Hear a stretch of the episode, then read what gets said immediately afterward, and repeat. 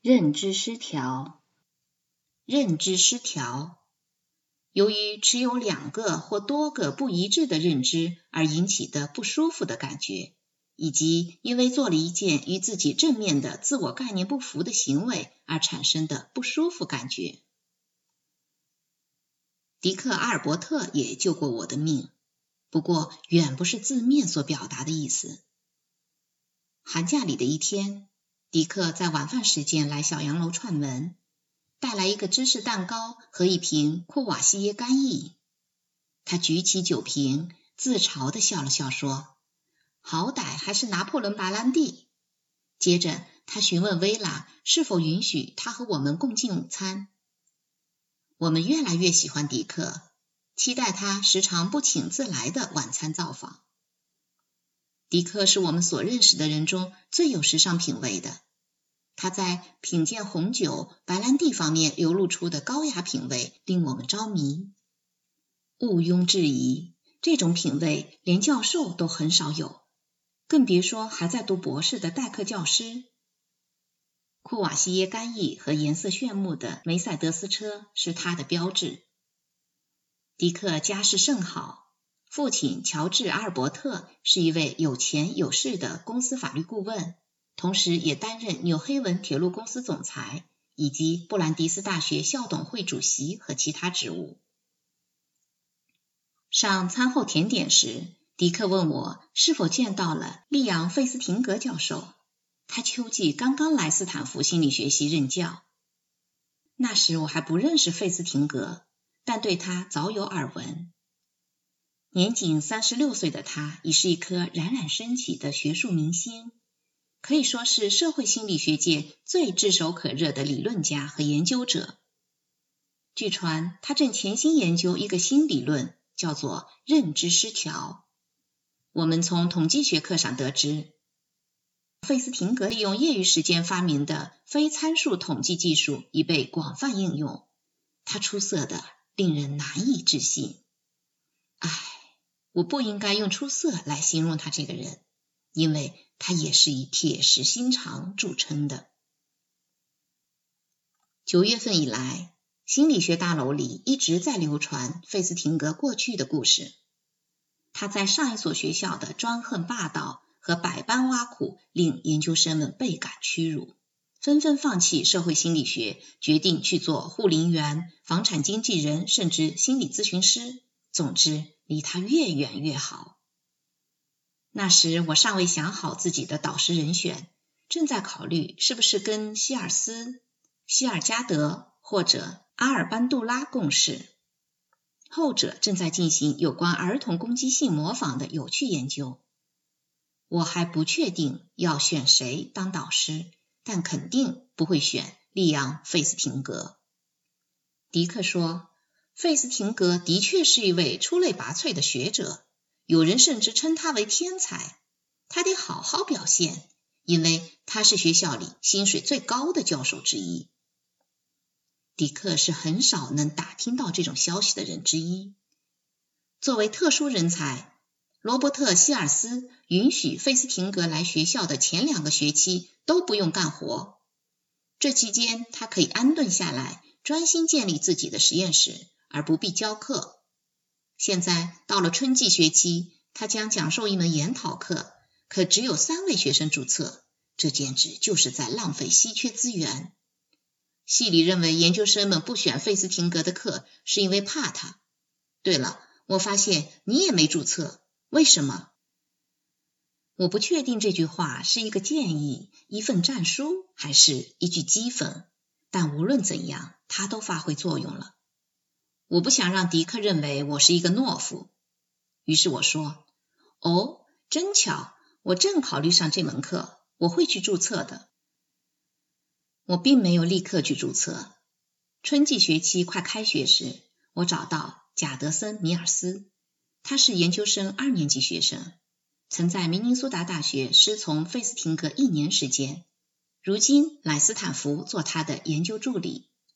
我问他有关费斯廷格的谣言是否属实，贾德森一脸坏笑地说：“哦，并不完全对。明尼苏达大学并没有学生去当护林员。有意思的回答，但对我没什么帮助。我觉得自己应该跟费斯廷格本人谈一谈。我战战兢兢地走进费斯廷格的办公室，先做了自我介绍，随后说自己在考虑选修他的研讨课。我解释说自己对社会心理学一无所知，问他有什么资料可供阅读，以帮助我决定是否要选修这门课。他仰靠在椅背上。将我细细的上下打量了一番，随即眼珠往上翻，盯着天花板咕哝了几声，好像在说：“瞧瞧这些天，他们都把什么样的白痴送到我这儿来了。”他有些不情愿的打开办公桌的一个抽屉，递给我一份书本大小的手稿复写本。他问：“听说你有小孩子了？真的？”我受宠若惊。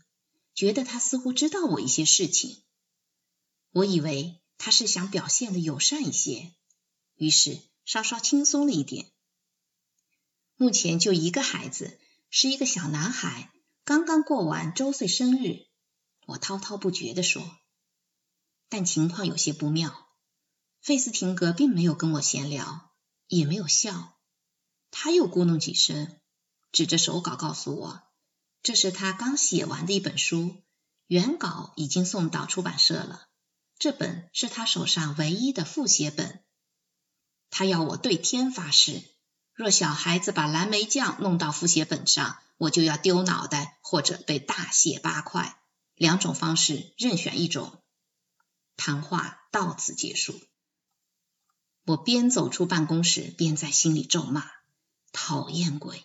谁愿意在小研讨室里跟这家伙待上十周？晚上，我把跟费斯廷格碰面的事情讲给薇拉听，问他有什么看法。薇拉说：“感觉是挺讨厌的。你到底选不选他的课呢？”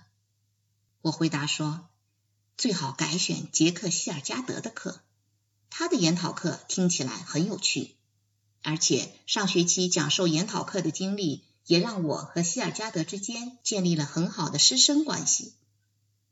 维拉说：“选希尔加德的课固然合情合理，也很保险。可你从什么时候开始，凡事都力求保险了？为什么不先读读费斯廷格的书，看看自己是否喜欢？我会把蓝莓酱藏好的。”晚饭后，等哈尔睡着了，我开始浏览费斯廷格的手稿。书名是《认知失调理论》。我随意翻阅了前面几页，只想了解他究竟说了什么观点，并不打算阅读更多内容。但书稿把我紧紧吸引住了。等回过神来，已是凌晨三点钟。我居然一口气读完了这本该死的书。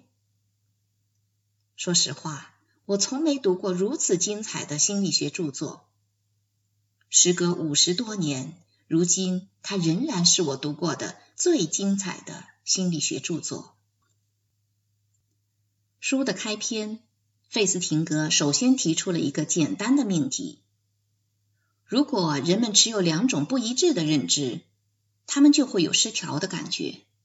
这是一种负面的内驱力，就像饥饿或口渴一样。不过，与饥饿和口渴不同。它属于一种认知内驱力，但一样令人不开心。结果，人们就会受到驱使，像设法减轻饥饿和口渴那样减轻认知失调。这种情况下，人们会尽力改变其中一个认知，或两个认知都改变，最终达到两个认知一致或是和谐的目的。费斯廷格列举了一个典型例子：当吸烟者发现吸烟会导致癌症，就出现了认知失调。认知我吸烟与认知吸烟致癌不相协调。很明显，这种情形下，减轻失调最有效的方式是戒烟，因为认知吸烟致癌与认知我不吸烟是相互协调的。但大多数吸烟者很难戒烟。很多人试图戒烟，但均以失败告终，循环往复多次也无效。那么，吸烟者会怎样减轻认知失调呢？他们多半将调整另一种认知，即吸烟致癌。他们会轻视吸烟致癌的证据，试图说服自己，科学家在这一点上并无定论。他们会找寻有吸烟习惯的智者，并告诉自己，这些人都在吸烟，可见吸烟没什么危险。他们也许会改抽过滤嘴香烟。自欺欺人的相信过滤嘴会滤掉香烟里的致癌物质，他们也许会增加一个与吸烟行为相协调的认知，企图使危险的吸烟行为看上去不至于太荒谬。比如，我也许会早逝，但会过得更加愉快，或者我就是那种酷爱冒险的胆大者。费斯廷格的研究就是让认知和动机相结合。正如他所阐述的，失调理论本质上是一种合理化解释诸事的理论。人们如何对所处环境和自己的行为进行合理化解释，并消除认知上的差异，从而过上至少他们心中认为理性和有意义的生活。书中原创的实验研究很少。但有丰富的观点和一些引人注目的研究种子萌芽，这些种子在之后二十年的专业期刊上生根发芽、开枝散叶，为社会心理学带来了一场变革。当然，当时我还不知道这些，只知道这一理论新鲜、有趣、很刺激，至少它吸引了我，为我开启了一个新的思维视角。于是我注册了费斯廷格的研讨课。我是这么想的：他的确是个讨厌鬼，不过是个聪明有趣的讨厌鬼。研讨课里只有六个学生，除了贾德森·米尔斯和我，还有两个心理学四年级研究生，一个想转系的社会学研究生和一个特别聪明的大三学生梅里尔·卡尔·史密斯。研讨课既生动有趣，又令人紧张不已。费斯廷格喜欢布置很多阅读书目，大多数与社会心理学并无直接关系或关系不大。课上，费斯廷格反复问我们每一课的内容以及它与失调理论的关系。大多数情况下，费斯廷格并没有预先想好一个正确答案。与古尔维奇不同。他不是引领我们去寻找某个特定的答案，而是和我们一起寻找答案。但是，正如传言所言，他既才华横溢，又令人胆战心惊。他的问题异常尖锐，摆明了是在警告我们：最好提供有知识含量的答案，不要遗漏任何细枝末节。教室里如同蹲着一只老虎。可能在任何时候毫无征兆的扑向你，而且往往出于一些令人无法理解或琐碎无比的原因，甚至连贾德森都不能幸免，他的遭遇更加糟糕。一次轮到贾德森做读书报告，费斯廷格让他阐述一个在我看来极小的细节。见贾德森答不上来，费斯廷格火冒三丈的斥责道：“你怎么能漏掉这一点？”贾德森结结巴巴的回答了几句，但直至下课，费斯廷格一直在对他发火。当我和贾德森并肩走出教室时，明显感觉到他浑身在发抖。随后，他跟我说：“你瞧，我真的认为费斯廷格很喜欢我。”费斯廷格的确严厉又残酷。但他有时也会流露些许温情、愉悦和顽皮。有时他是一个好盘问的律师，对我们百般挑剔；有时他是大侦探福尔摩斯，将我们视作一起共事的华生医生，共同抽丝剥茧的探寻复杂问题的解决办法。他也会来点即兴幽默，甚至偶尔自我解嘲，逗得我们开怀大笑。我总是怀着兴奋而焦虑的心情，盼望着他的研讨课，同时学着不要过分焦虑。学期过半，费斯廷格布置了一篇学期论文，要求我们分析塞勒姆审巫案。我阅读材料后，写好论文交给了他。两三天后，我去助教室时，途经费斯廷格的办公室，被他一眼发现。费斯廷格高声喊我的名字，示意我进去。他从桌上薄薄的一叠作业中抽出我的论文，用大拇指和食指捏着，伸直了手臂，面带鄙视的表情，将脸转开，如同那是一堆臭气熏天的垃圾。他说：“我料定这是你的论文。”我被他的举动惊呆了，但还是佯装镇定的回答说。我猜您一定很不喜欢我的论文。他盯着我，似乎看了很长时间，然后手心向上摊开，耸耸肩膀，眼里流露出我熟悉的神色。那是一种蔑视和遗憾交织的神情。蔑视的原因很明显，我在浪费他的时间。遗憾的眼神是在暗示，他为天资愚笨的我感到惋惜。他说：“对，我很不喜欢这篇论文。”我接过论文，从走廊溜进助教室，在办公桌前坐了足足十分钟，才鼓起勇气翻开论文，准备阅读他龙飞凤舞的写在页边空白处的那些可怕字句。可打开一看，我惊呆了，论文里竟没有任何标记。我该如何是好？我鼓起勇气返回费斯廷格的办公室，问他：“你没有在论文上做任何批注，我怎么知道自己错在哪里呢？”他瞪了我几秒，然后掌心向上耸耸肩，眼里又浮现出蔑视和遗憾的神色。他反问我道：“什么？你自己都不重视自己的研究和见解？”不愿意倾注更多的心血，也没能推导出合理的结论。难道要我替你做这些？这是研究生院，不是幼儿园，应该由你来告诉我错在哪里。我折回助教室，坐在办公桌前生闷气。刚刚度过愉快的一学期，被研讨课的学生们称赞为好老师。转眼一个月后。又被心理学系最有趣的教授看作白痴，我又迷惑又气恼，无法忍受这种羞辱，当然不想跟这个混账多打交道。我期待赶快修完这门课，从此跟费斯廷格分道扬镳。当然，这些天以来，通过上研讨课，我发现费斯廷格确实是位卓越的思想家和优秀的科学家。如果耐着性子坚持学习下去，我定会受益良多。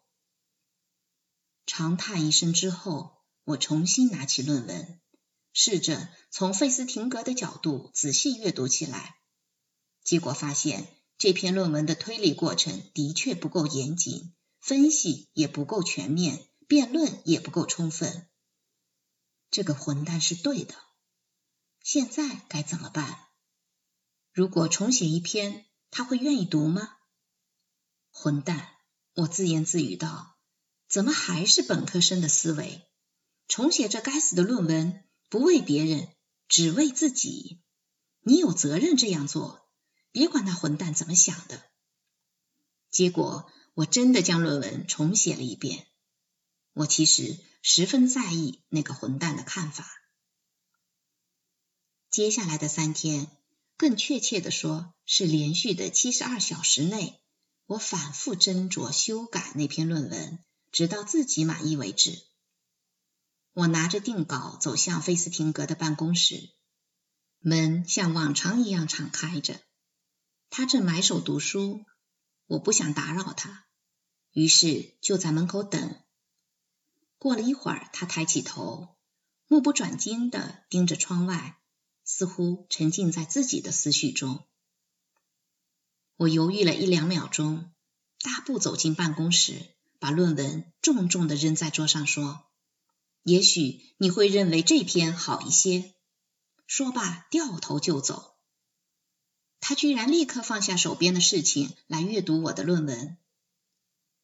二十分钟后，他拿着论文走进助教室，把论文轻轻放到我面前，坐到桌角，用手按着我的肩膀说：“现在这篇值得一评了。”对我而言，这件事的意义如同收到一份堪称无价之宝的礼物。当然，如果这件礼物拥有更温和友善的包装，我会更喜欢。费斯廷格以最形象的方式表明，没付出最大心血的成果，他拒不接受。通过宣布修改后的论文值得一评，他告诉我，他在我身上没有白费功夫。之后读博的日子里，当我与费斯廷格走得越来越近，并细心观察他的行事作风时，那一刻的洞见得到了确认。他将自己的时间和精力视若珍宝。如果学生不用功，他不会在他们身上浪费丝毫精力；但如果学生的表现令他十分满意，他就会倾囊相授，并贡献出最有价值的礼物——一语中的的批评。具有讽刺意味的是，他不厌其烦的批评，正是对你最高的褒奖。从那以后，斯坦福对我而言就是利扬·费斯廷格的代名词。斯坦福心理学系拥有一批一流的教授，但没有谁像费斯廷格一样，在学术研究中兼具卓越的技能、过人的才华和严谨的态度。费斯廷格不允许我们在没有证据的情况下妄下结论。他告诫说：“如果你想超越数据本身，”那就是在推测你下一个实验项目的假设。他认为妄下论断的行为不仅草率，而且近乎不道德，称其为耍滑头。